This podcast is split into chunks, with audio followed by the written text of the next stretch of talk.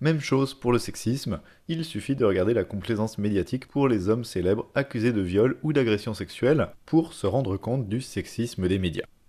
Quand on apprend qu'une personnalité connue a commis un ou des viols, par exemple, ça va être très souvent minimisé sous tout un tas de prétextes et ramené à une affaire de mœurs ou qui concernerait juste sa vie privée.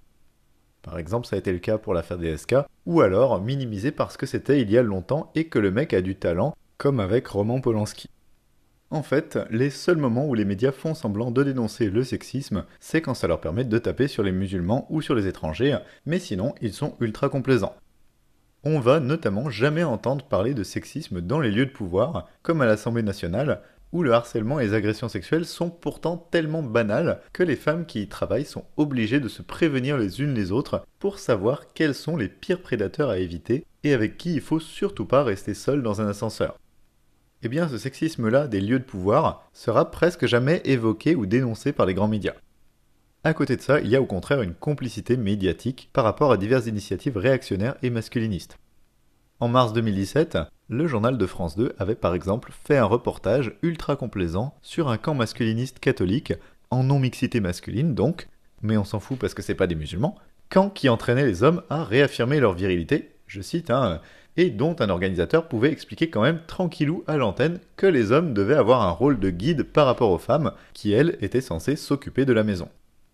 Autre exemple encore, la plupart des médias ont aussi été très complaisants vis-à-vis des associations de masculinistes type SOS Papa, qui sont en gros des associations de pères qui se prétendent lésés par la justice et réclament plus de droits sur leurs enfants, et vont par exemple faire parler d'eux en montant sur des grues et en s'y retranchant. Sauf que ces associations sont en réalité très réactionnaires et misogynes, et défendent souvent des pères violents à qui la garde a été refusée pour des bonnes raisons.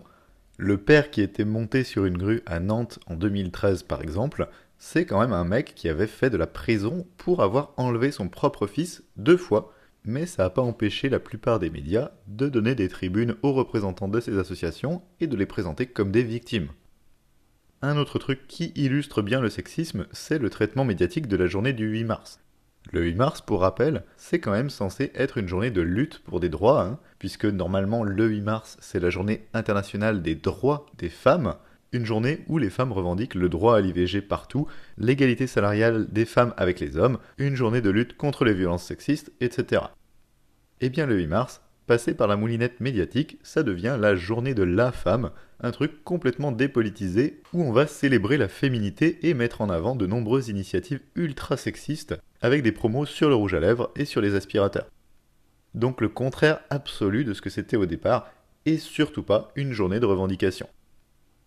il s'est passé à peu près la même chose face au mouvement de libération de la parole MeToo et Balance ton port, des campagnes de témoignages sur les agressions sexuelles et le harcèlement sexuel qui ont eu lieu fin 2017. Pour rappel, à la suite de l'affaire Weinstein, où le producteur de cinéma américain Harvey Weinstein a été accusé d'agression sexuelle et de viol par de nombreuses femmes, des milliers de femmes dans le monde ont commencé à prendre la parole et à témoigner sur les réseaux sociaux des violences sexuelles qu'elles avaient subies en utilisant donc les mots-clés MeToo à l'international et Balance ton port en France.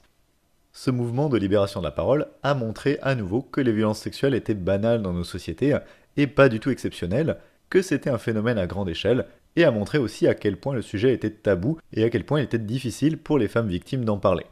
Eh bien, les réactions médiatiques à cette libération de la parole, ça a été de tenter de décrédibiliser ces témoignages et d'en atténuer autant que possible l'impact.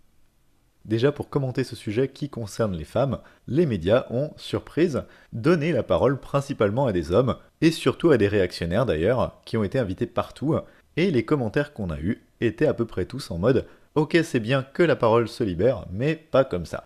C'était pas la bonne méthode, c'était stigmatiser les hommes, c'était une chasse aux sorciers, je cite, hein, ça revenait à juger sans procès, c'était même de la délation, ce qui veut dire une dénonciation intéressée quand même et les plus indécents ont carrément osé comparer ça à la délation des juifs sous Vichy, alors qu'on parle ici de dénoncer des violeurs et des agresseurs pour mettre fin à leur impunité et empêcher qu'ils fassent d'autres victimes. D'après ces commentateurs éclairés, les femmes auraient dû plutôt passer par la police et la justice par exemple, et porter plainte, plutôt que de dénoncer ça sur Internet. Sauf que justement, la justice et la police sont elles-mêmes très souvent sexistes, notamment en remettant en cause la parole des victimes, et c'est d'ailleurs une des raisons pour lesquelles si peu de victimes portent plainte.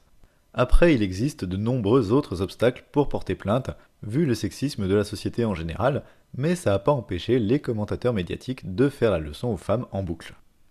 On a également eu droit à pas mal de cultures du viol bien grasses, comme quoi ce serait dans la nature masculine de harceler et d'agresser, qu'en fait les femmes aimeraient qu'on insiste et qu'on leur force un peu la main même si elles font semblant de dire non, ou encore que si on commence à dénoncer les agresseurs, plus aucun homme osera jamais draguer. Bon, je vais pas tout citer, ce serait trop long et trop sale. L'idée, c'est simplement que les médias ont tout fait et feront tout ce qu'ils peuvent pour bâillonner celles qui tentent de prendre la parole, et en fait pour éviter que les violeurs ou agresseurs en général aient un jour à rendre des comptes.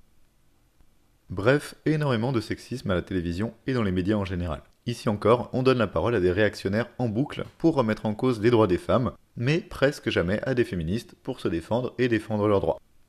Il y a aussi pas mal d'homophobie, par exemple chez Hanouna, ou la complaisance médiatique générale avec la manif pour tous. Il y a aussi de la transphobie, chez Ruquier notamment, du validisme avec le Téléthon, et certainement pas mal d'autres oppressions que j'oublie et que les médias entretiennent, mais je pense que vous avez l'idée. Le discours médiatique va toujours dans le même sens, tout simplement parce que, comme on l'a vu, ceux qui décident de la ligne éditoriale de ces médias, et ceux à qui on donne principalement la parole, ont intérêt à préserver les rapports de domination de la société.